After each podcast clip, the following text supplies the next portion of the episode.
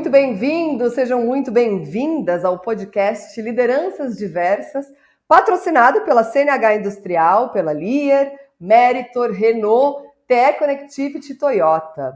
Aqui, nesse podcast, nesse, nesse espaço, vocês irão conhecer a história de grandes profissionais do setor automotivo e da mobilidade e seus desafios aí, tanto no setor quanto na sua carreira e também, é claro, na diversidade. Falaremos com mulheres, lideranças negras, LGBTI+, PCDs, jovens, 50 mais, e claro, muitas vezes com as lideranças que se enquadram em muitos desses eixos ao mesmo tempo.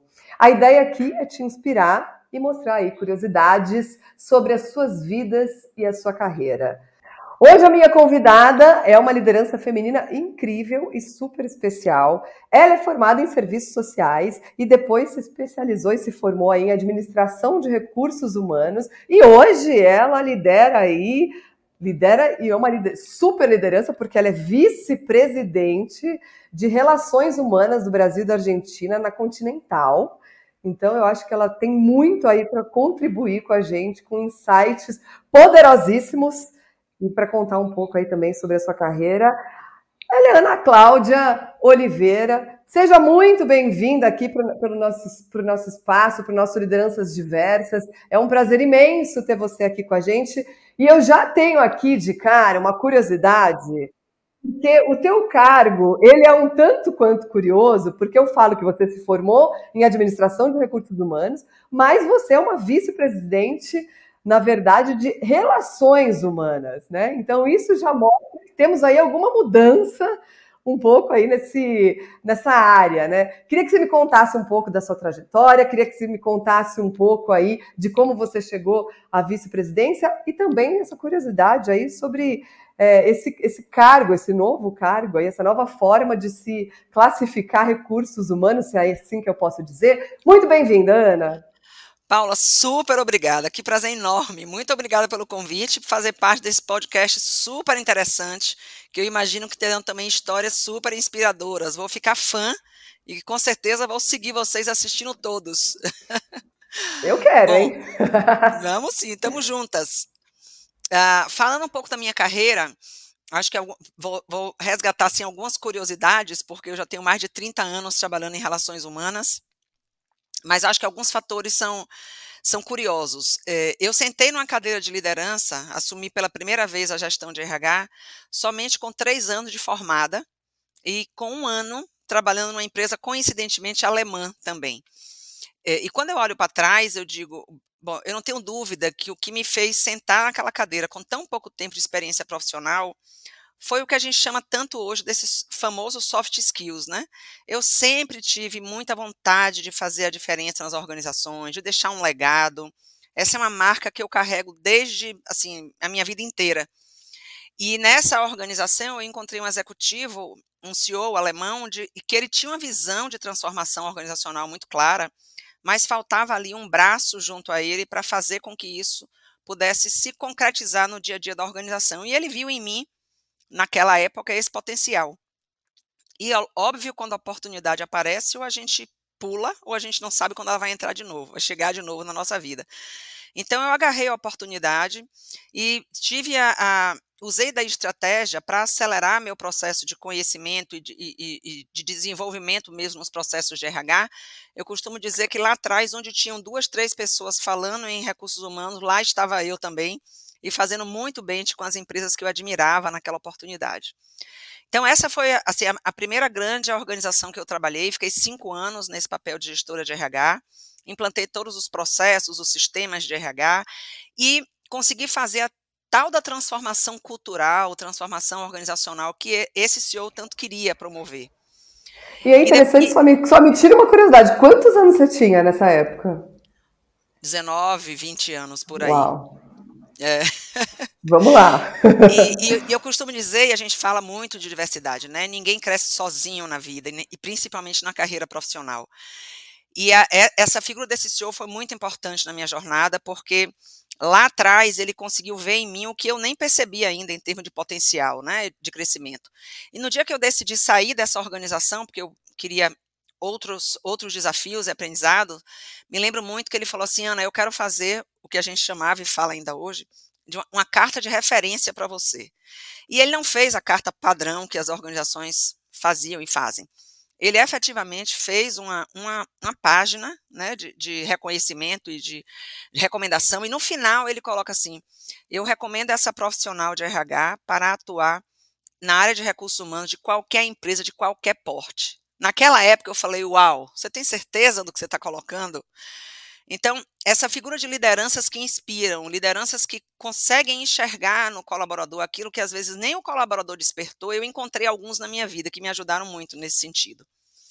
Depois dessa indústria, que era a indústria química, eu, eu fiquei, eu fui para resumidamente, né, eu fui para uma organização têxtil, onde também o grande desafio era fazer essa transformação cultural e organizacional. Encontrei pessoas também maravilhosas e, e como mais uma vez, e foram várias na minha vida, eu era a única mulher no time de gestão. Então, também foi uma carreira sempre muito solitária nesse sentido, né? Eh, não tinha uma grande, não tinha, eu não contava com muita assim, rede de apoios nos times eh, gerenciais que, que eu fazia parte. Então, essa indústria texto também eu era a única mulher em, no cargo de gestão, e o desafio era bastante semelhante, de, de transformar a organização numa organização com outro nível de engajamento. Foi um trabalho intenso, de também cinco anos. Eu tenho meu, cinco anos é um período cabalístico em minha vida que eu rompi com a Continental. Ai, que bom, porque senão eu já ia ficar preocupada. Exato. E quando eu estava nessa indústria têxtil, depois de, como eu te falei, cinco anos, eu fui convidada, eu não sabia que era a Ford naquela, naquela época. A Ford tinha cinco anos, quatro, cinco anos, que tinha inaugurado o complexo Norte-Nordeste que ficava em Camaçari, né? Que infelizmente recentemente foi fechado. E aí, naquela ocasião, você eu participei é de Salvador, um... né? Nessa eu fase, sou baiana, em Salvador, é, que é baiana. É. E, e, nessa fase, você acha que ter ido para Ford foi uma conexão por você estar tá lá perto, por você ter a sua, uh, foi, foi a sua conexão, vida, né? Em Salvador. Exato. Assim, além de ser uma, ter sido uma conexão muito forte, eu entrei num segmento que é um segmento que tem seus desafios e também é bastante inspirador.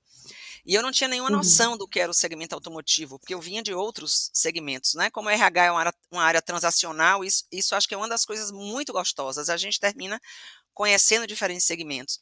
Mas o mais legal nesse processo seletivo da Ford é que um belo, bom, enfim, fiz o processo como todos os outros, normal, e no final a CEO, a, desculpe, a VP de RH América do Sul na época, ela me ligou um belo dia e falou assim, Ana, eu tenho um prazer enorme de lhe dizer que num processo seletivo com mais de 100 candidatos, num shortlist, eu não me lembro bem do número, mas era assim, num shortlist de mais de 20 pessoas, onde todos eram homens, você foi a única mulher e é você que a gente quer aqui. Então eu falei, uau, assim, o coração Ai, maravilhoso. né? Mas isso era um, era um critério da, da montadora de ter mulher ou, na verdade... Não, é, é, eles não tinham, não era ainda um foco da organização, mas ela, como já estava antenada nisso, e pelo fato de ser uma mulher que inspirava numa posição que ela tinha, ela puxou o link já naquela época. Isso tem 18 anos.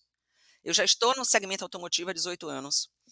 E, bom, e meu grande desafio na Ford é eu assumir a área de RH, é, quebrei alguns paradigmas, porque as montadoras têm uma tradição de crescimento muito dentro de casa. Não era comum ver na Ford alguém já chegar numa posição de gestão.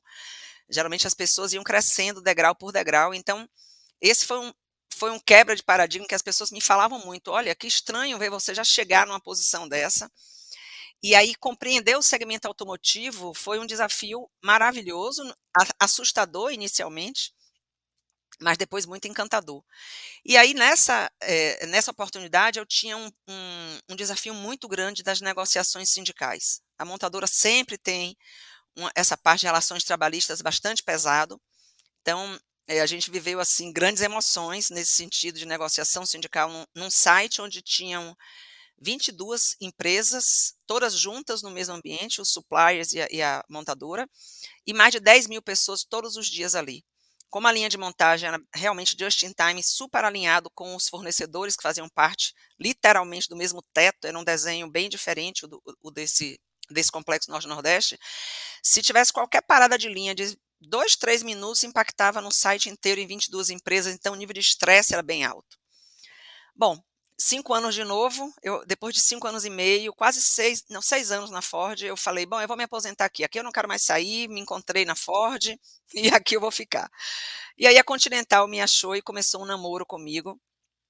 E eu, cada vez que eu conversava com alguém dessa organização, que eu estou há 12 anos, eu me encantava mais, né?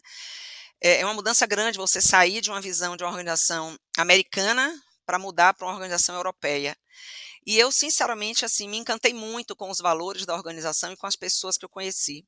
E aí, um belo dia, eu falei, gente, meu coração já foi, eu tenho que levar o corpo porque faz sentido. E assim eu fui para a Continental. Eu entrei pela Continental da Bahia, de Camaçari, é a, é a fábrica, é a maior fábrica que nós temos no Brasil, é a fábrica de pneus. Nós temos quase 3 mil pessoas lá. E eu entrei com um desafio muito claro, assim, a, a planta naquela ocasião tinha um turnover com pessoal administrativo de 14%. E, você imagina isso no engaja para a indústria é um turnover alto. Hoje a gente está vivendo globalmente um, um, grande problema de turnover de novo, mas naquela época era algo bastante representativo. E o, o, que a Alemanha queria muito era que a gente trabalhasse esse processo de engajamento, de pertencimento das pessoas, é, colocasse o turnover e trabalhasse muito com retenção, né, num patamar aceitável. E eu vou te falar que foram três anos de trabalho intenso, de ouvir as pessoas, de mapear quais eram os grandes problemas, quais eram as, as insatisfações, onde estavam nossos gaps. E depois de três anos, assim, com muito orgulho, muita satisfação, eu, eu te digo que o, o nosso turnover caiu para 1,5%. É onde está ah, até meu hoje. Deus. Que demais. Que demais. e a gente já estava na lista das melhores empresas para se trabalhar na Você SA. Então, é um, é um projeto que eu tenho, tenho realmente muito carinho e aí, quando eu fiz, quando eu estava, mais uma vez, né, com quase seis anos, cinco anos e meio na posição, felizmente, essa coisa dos cinco anos na minha vida é assim, como eu trabalho muito com transformação organizacional e cultural, você trabalha muito forte os três anos. É, e depois você começa a já ver os resultados. Com cinco, você entra em zona de conforto de novo, porque é fazer rodar a roda que você já conhece. E eu estava nesse momento lá, quando é, essa posição que eu estou hoje, de vice-presidente de Relações Humanas na, da, da, Continental, ficou vaga, porque meu colega anterior ele foi para o México. E eu estava no mapa de sucessão da posição, e aí pronto, bateu na minha porta e eu falei, vou topar o desafio, assumi então em 2016, aí eu vim para São Paulo. Hoje, então, meu grande desafio, nós temos três grandes áreas de negócio na Continental, que apesar de ser uma organização só, tem uma independência, que é pneus, o segmento automotivo e a área mais industrial, de indústria pesada, que é a Contitec. E um dos meus desafios é fazer com que toda, toda voz de RH, seja em qualquer uma dessas áreas de negócio, tenha uma mesma voz, né? atue numa mesma direção e, e colocar todas as nossas plantas e unidades no mesmo patamar, quando a gente fala de engajamento e de é, pertencimento das pessoas. Então, hoje, nós temos todas as localidades na lista da Great Place to Work, isso também é uma, é uma grande vitória. E é assim, é assim que a gente vai transformando a vida das organizações. Então, esse papel meu hoje de relações humanas, a gente não chama mais recursos humanos já de algum tempo. A nossa board member na Alemanha, a Ariane, ela, assim que ela chegou na organização, ela falou: vamos mudar esse nome porque a gente não trabalha com recursos humanos, nós trabalhamos com pessoas e a gente atua nas relações humanas. Então, por isso, do nosso novo nome, novo velho já, mas que a gente super acredita.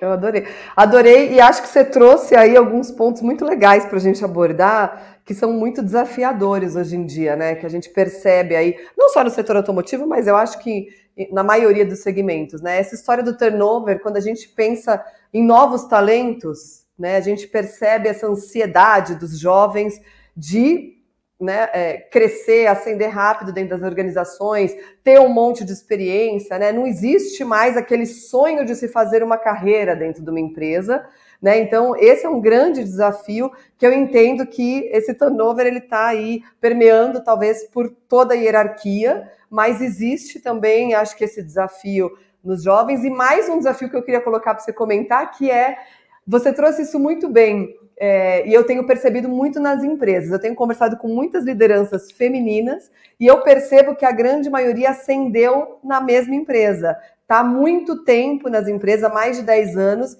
né, para conseguir chegar num grande cargo, porque não é muito é, normal dentro do nosso setor a gente perceber essas contratações de grandes lideranças vindas de fora. Então, queria que você comentasse esses dois pontos aí. Muito bem. É, esse, esse, esse fato que você fala, essa nova forma da, dessa geração mais jovem de, é, é, de permear nas organizações, de não ficar muito tempo em nenhum lugar, eu diria que é mais do que isso. Né? É, eles têm uma lealdade, obviamente, com a, com a carreira deles, com, com a, com a, felicidade deles no trabalho, e isso aumenta muito o nosso desafio nas organizações, porque as pessoas hoje escolhem onde querem atuar, onde querem trabalhar e por quanto tempo ficar.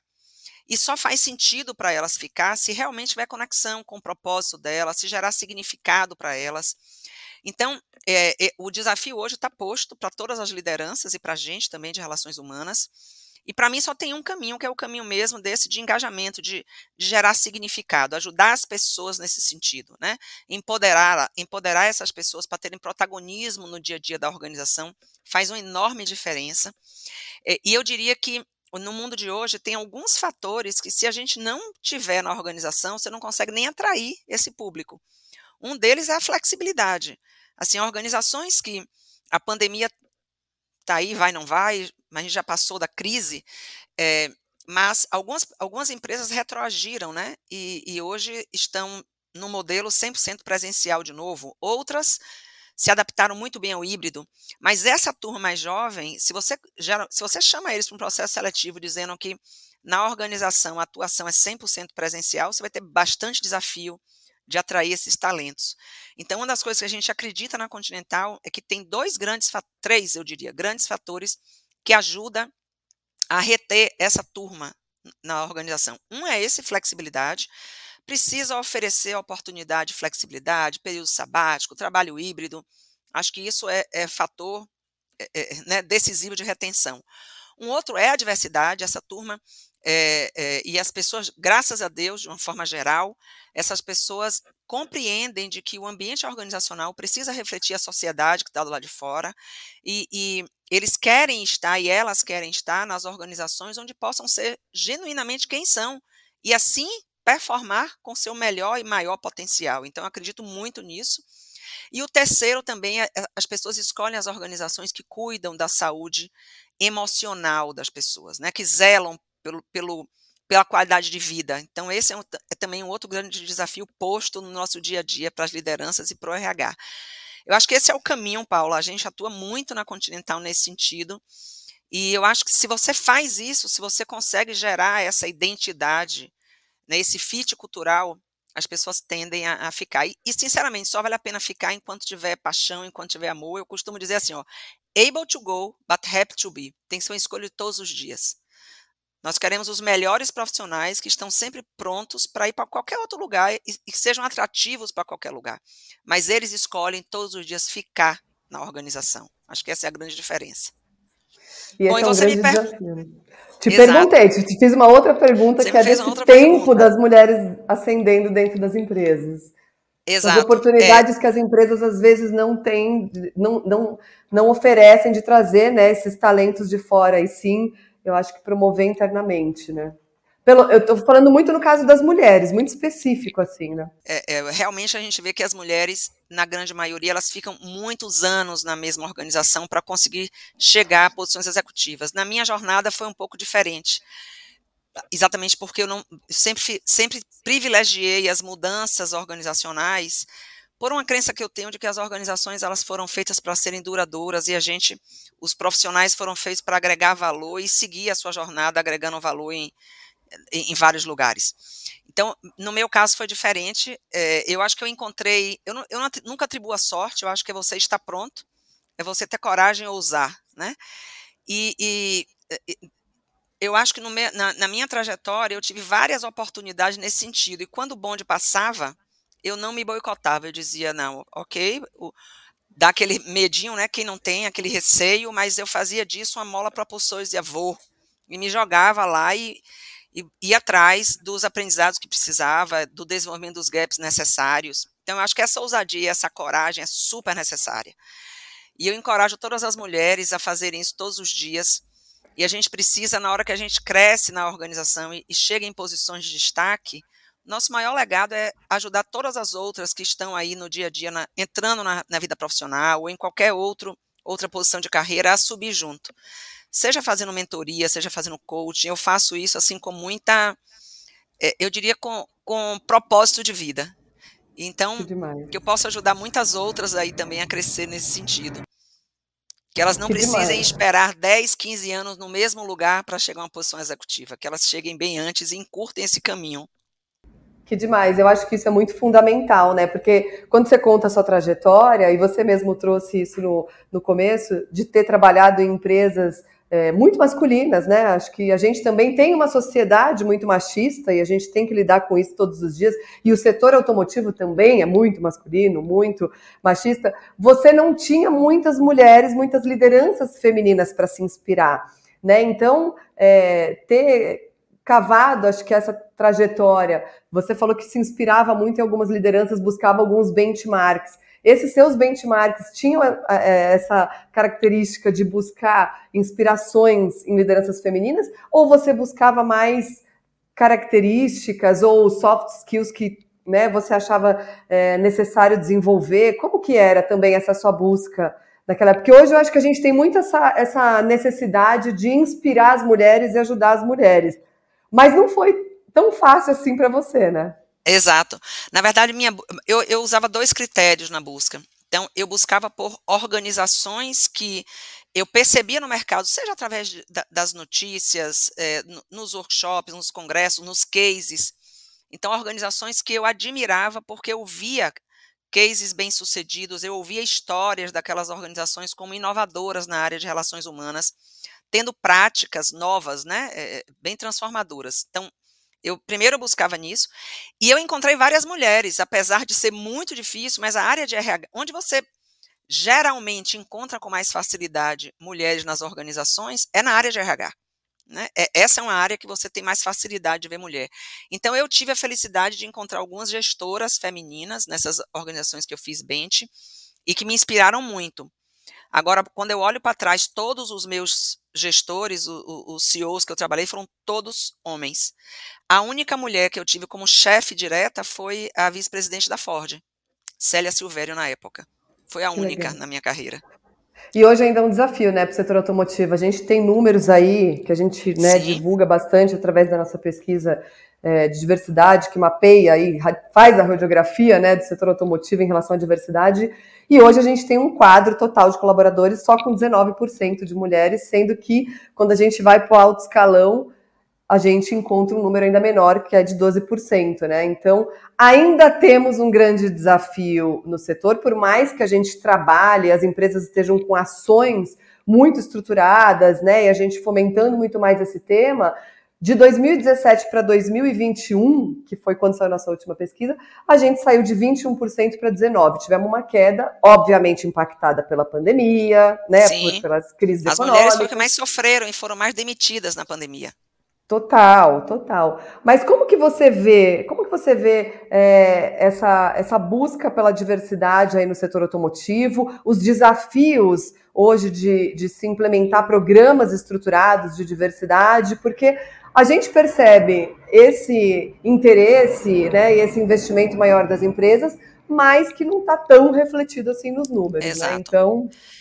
É, ótima pergunta. É, aqui na Continental, um dado interessante para compartilhar com você. Interessante, é, é muito frustrante para mim, mas quando você dá os números do segmento automotivo, eu digo, puxa, né, é, a gente tem que fazer muito mais. Nós temos, no, no, no, grupo inteiro, eu tenho 6 mil pessoas hoje no Brasil, Dessas 6 mil, a gente só tem 20% de mulheres na organização. Muito parecido com o seu número aí. É, e, e veja, nós somos a maioria na sociedade, então é inaceitável isso.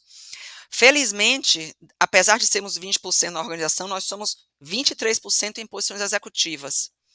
O que é que eu percebo? É, a nossa discussão tem sido muito assim. Eu acho que as organizações, eu acho não, eu não tenho dúvida de que as organizações acordaram para isso. O segmento automotivo percebeu que diversidade é uma questão de sustentabilidade. Não dá mais para ter negócio sem inclusão, sem diversidade, sem equidade, né? Para ter Mas, um negócio e para ter talentos, como você mesmo disse, né? Os exato, jovens hoje também estão buscando isso dentro Exato. Exato. Mas quando a gente olha, o, o, quando eu, qual é o que, eu, o que, é que eu percebo? Como é uma mudança muito de mindset, na verdade, no final, é tudo mudança de mindset, né? Porque a mulher pode estar onde ela quiser estar. Então, às vezes, a gente escuta, ah, mas na área produtiva é, tem um equipamento que é muito pesado, ou é isso, aquilo. Então, é mudança de mentalidade. Não, não faz sentido você achar que uma mulher, por uma estrutura física ou o que quer que seja, não possa estar em tal lugar. Então, é romper com esses paradigmas que a gente carregou historicamente por muitos anos. Mas eu acho, Paulo, que o esforço das organizações tem sido muito alto. E, e, no segmento automotivo as empresas têm feito muito também, né? A Fiat é um caso muito legal também nesse sentido, mas os números não refletem. Então, o que é que eu acho? A gente agora está no movimento de definir metas. E aí, ao invés de, de criar uma meta, meta Brasil e fazer top-down para as localidades, a gente está no caminho inverso. Então, o que é que a gente decidiu no nosso conselho de diversidade? As localidades eles estão fazendo workshops de diversidade de final de ano nas localidades e eles estão definindo, em cima dos números deles, da, daquela fábrica, daquela unidade, três desafios para o ano que vem, colocando metas claras. Eu acho que assim vai ser mais fácil, porque quando, quando a localidade define o que ela, o que ela quer e, e todo o time de liderança assina naquelas metas, não foi ninguém fora que criou, foram eles. Então, eles vão lutar por isso, eles vão atrás disso a gente está muito esperançoso de que o ano que vem seja melhor. Agora, a gente já consegue ver aqui duas portas de entrada super claras. Eu, eu diria que a gente tem três grandes avanços. Um é de que quando você olha os jovens aprendizes, a gente tem já de dois anos para cá, na porta de entrada, 50% de homens e 50% de mulheres, efetivamente admitidos. E eles ficam muito na organização. E Nós vou te falar, assim, só como curiosidade, esse também é um número que. É... Exato é faz parte do setor, é a realidade do setor. Esse 50-50. É. A entrada dos jovens, né, a nossa, o nosso funil hierárquico mostra que no início da carreira a gente já tem né, essa equidade. Aí, aí. Mas quando a boquinha vai abrindo, né? É, é porque requer um tempo, né? Mas pelo um menos tempo. a gente está garantindo que a entrada a gente tem mais com mais efetividade. Para estagiários também, eu tenho 55% de mulheres é, entrando na organização já nos últimos dois anos. E no pipeline, na posição ali de coordenação, eu já tenho um número bastante representativo de mulheres também se preparando para a gente aumentar a presença feminina eh, no segmento no, em carreira executiva, né, de liderança. Mas, assim, requer tempo, é uma jornada interminável, nunca está pronto, nunca está acabada. E a gente tem que acreditar e, e, e, dar esse protagonismo, né? Você não pode entender que equidade, inclusão e diversidade é um papel de uma área específica da organização ou do RH, é de todo mundo, são é de, de todas as pessoas que fazem aquela organização. Tem que ter o um engajamento então, eu, dos colaboradores todos, né, para que aconteça. Eu sou muito otimista, eu acho que sim, a gente vai chegar lá. É uma questão, a, discussão é de, de que tempo e em que aceleração. A gente precisa acelerar esse movimento. É, é, esse é o desafio posto. E que nem você falou, acho que é um impacto não só de mudança de mindset, mas é uma mudança cultural, né? Sim. A gente vem de uma cultura machista, Sim. a gente, né? E, e para você mudar uma cultura, leva, acho que algumas gerações aí para que isso aconteça, para que a gente sinta esse impacto de mudança, né? E daí você teve aí sua, sua, você, já, você falou que tem 30 anos já de carreira, é isso? Sim. E daí eu, eu tenho certeza que nessas grandes organizações, se você olhar para trás aquele início de carreira, existia um modelo de liderança muito diferente do que a gente tem hoje. Essa transformação toda do setor, né, da, das organizações, da sociedade, impactaram muito o perfil da liderança. Né? Eu, eu percebo que eu me formei em administração e naquela época a gente aprendia a planejar para não errar. Né? Hoje você tem, e, e, e, você aprendia que você tinha que ser um líder com respostas, todas as respostas, então todo mundo vinha até você. Hoje você percebe completamente né, um outro modelo de gestão começando a fazer parte até das grandes organizações, que é a gestão mais ágil, né, que a gente chama. Então, aonde as lideranças passam a trabalhar de uma forma mais colaborativa, a procurar as respostas no time e, de alguma forma, também a aprender com erros, né? E, e, e mudar esse mindset também, você precisa ter um, você tem um desafio muito grande que é trabalhar com lideranças que ainda carregam essa cultura do início de carreira. Como que é esse desafio, né? Como que é esse novo papel do líder e como que a gente consegue numa empresa grande, né, como a Continental, como montadora, por onde você já passou, é, conquistar uma mudança dessa? porque também é, eu acho que também tem uma jornada para que isso aconteça, né? Essa mudança sim, sim. da liderança. Bom, é uma jornada extremamente desafiadora. Eu adoro esse tema porque a gente está falando de desenvolvimento de pessoas e quando a gente olha para a liderança, você fez um retrato super positivo. E a gente pode ir mais atrás, né? A gente pode dizer, só para entender esse contexto, de que as, uma das primeiras lideranças que a gente observa, o papel do líder, foi lá, desde a época da escravidão, onde tinha um capataz, que ele exercia a liderança e a busca da, da, da entrega do trabalho, do resultado, em cima de muita medida disciplinar, né? De, de era, um, era um, um, extremo controle. Isso carregou muito, eh, isso carregou na época da Revolução Industrial, então a gente, de fato, tinha uma liderança lá atrás e, e, e em todos, todas as empresas, nas montadoras, no, no, no nosso, no nosso é, ambiente também automotivo, do líder que era aquele que manda quem pode e obedece quem tem juízo, né? E, aquele, e, o líder, como você falou, que não errava nunca, tinha que ter todas as respostas, não poderia de, demonstrar vulnerabilidade, então, era, era uma figura quase que assim, não existe essa pessoa, né? Quem não tem uma vulnerabilidade, quem, não, quem nunca deixou de ter uma resposta? Então, muito penoso carregar essa figura. Mas eu diria que também era muito mais fácil você liderar sobre essa hierarquia do comando do cargo, da posição do cargo, porque manda quem pode, obedece quem tem juízo, o trabalho está feito. A sociedade, muito bem, com muita felicidade, evoluiu absurdamente e as pessoas não aceitam mais as pessoas saem das organizações porque querem se despedir de líderes que não sabem ser líderes no dia a dia. Então, como é que a gente tem feito essa transformação? É, a gente tem um modelo de desenvolvimento de liderança que a gente começa desde as pessoas que, é, que, que lideram a si mesmo e que a gente percebe que tem potencial para crescer numa, num viés, num caminho de, de numa jornada de liderança. E aí a gente tem um, tem um treinamento de liderança que chama de Leading Self, liderar a si mesmo, e só nessa jornada, durante um ano, ele, ele tem três módulos de, de desenvolvimento de, exatamente para entender isso. Como é que eu lidero a mim mesmo, para depois eu poder liderar alguém, né? E aí depois a gente tem mais é, três níveis de hierarquia, a depender de em que momento você está na sua jornada profissional. Então é um desenvolvimento de liderança assim que não termina. A gente, as pessoas estão sempre fazendo parte de algum desse, desse, dessa jornada que a gente chama do leadership architecture.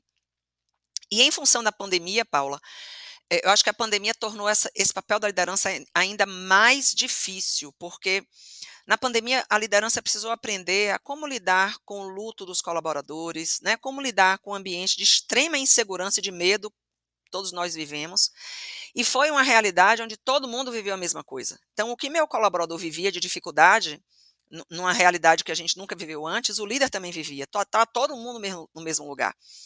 E aí eu digo que assim, a, liderança ela, ela gera, a, a, a depender da forma como ela lidera, ela gera vida, felicidade, realização e prazer, ou ela, ou ela gera dor é, é, e morte, sem dúvida, porque ela adoece as pessoas.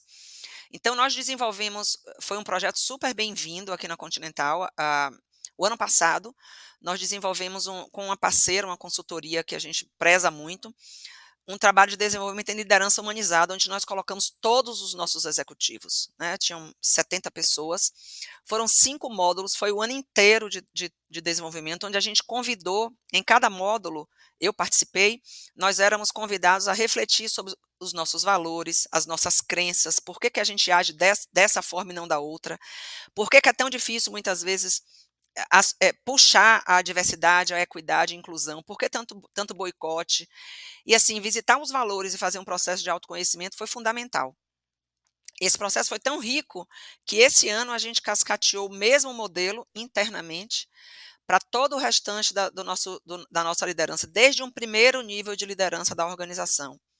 Nós, nós conseguimos é, pegar 60% de todos os outros líderes que nós temos, e o ano que vem a gente vai abraçar mais 40% para fechar esse processo. Então, por que isso? Porque é importante, é importante aprender a vida inteira, né? E é importante ensinar de que nós estamos liderando, de novo, não são recursos, não são processos, são pessoas, no final, tudo está ligado a pessoas. Né? E nesse desafio desse novo mundo, onde as pessoas ficam onde querem estar, elas ficam onde tem propósito, onde tem significado, onde tem lideranças que inspiram, Se a liderança não estiver conectada com isso, ela, ela é um desastre na estratégia organizacional, porque as pessoas sim vão se desligar, vão embora, além de ter todo um processo também, como eu coloquei, assim, de adoecimento, que, que acho que nenhuma organização quer fazer isso né, na sociedade. Então, liderança hoje é um desafio enorme, e eu diria de que, infelizmente, as organizações muitas vezes continuam errando, colocando excelentes profissionais técnicos em posições de liderança. E aí depois eles são demitidos da organização ou, ou eles saem da, enfim, alguma coisa tem que ser feita porque eles não tinham as atitudes necessárias, os comportamentos necessários, soft skill para liderança. Não é para qualquer pessoa. Né? É, tem pessoas que realmente nasceram para fazer uma outra jornada que é tão valiosa quanto a de liderança, mas uma jornada mais de especialista. E eu acho que esse olhar da atitude, que é fundamental para a liderança, precisa ser muito levada muito a sério para parar de para a gente não cometer erros como já fizemos muitos na nossa jornada.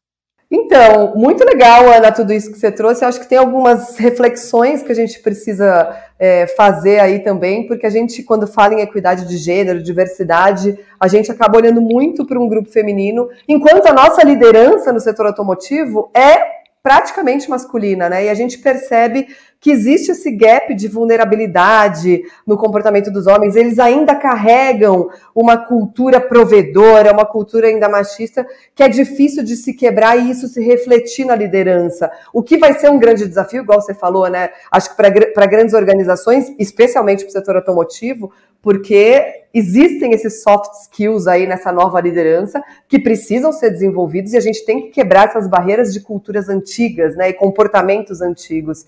Então, acho que o desafio ainda é bem maior aí e longo para si, né? É, é, é um desafio que está posto. É, é, essa questão da vulnerabilidade, talvez eu tenha um exemplo interessante para colocar. Na Continental, a gente fez uma campanha e continua fazendo é, ininterruptamente, que a gente chama assim: coloca o elefante rosa na sala fala das suas vulnerabilidades. Né? Então, tem um convite que é sempre feito para as lideranças. Em vez de você falar das suas vitórias, fala de alguma coisa que você. que foi um fracasso, que você errou, que você não faria de novo. Então, traz a sua vulnerabilidade. Essa coisa do elefante rosa marcou muito. E, e, é, e é um estímulo, porque é novo aprendizado começar a falar de coisas que a gente não dizia. Né? E, e os homens, principalmente, como você falou, assim, ele, eles se permitirem demonstrar uma emoção, é, é, não, não segurar a coisa e, e num, num, em público perceber que aquele ambiente aceita isso e é seguro para manifestação de emoções, tudo isso é uma construção é um reaprendizado, né? A gente é. teve, acho que, uma cultura, especialmente na infância, né? Que acho que nos trouxe até essa situação e que agora a gente tem que reaprender. E você trouxe uma questão interessante que foi o aprendizado constante. A gente acho que vai passar a vida inteira aprendendo, coisa que lá atrás também não era tão comum. Fazia-se uma pós, um MBA, acabou, né? Estamos lá, fez Sim. uma faculdade boa, né, a carreira está pronta. E hoje não, hoje a gente tem esse aprendizado constante. Queria é, pegar um pouco esse gancho, saber, ir agora um pouco para a vida pessoal. Vamos, vamos conhecer um pouco a Ana fora daí, fora da Continental, fora dessa carreira maravilhosa, brilhante, inspiradora, né, que é a sua. E vamos olhar um pouco a Ana lá naquele âmbito mais pessoal. Como que você lida com esse aprendizado constante? Aonde que você busca tudo isso?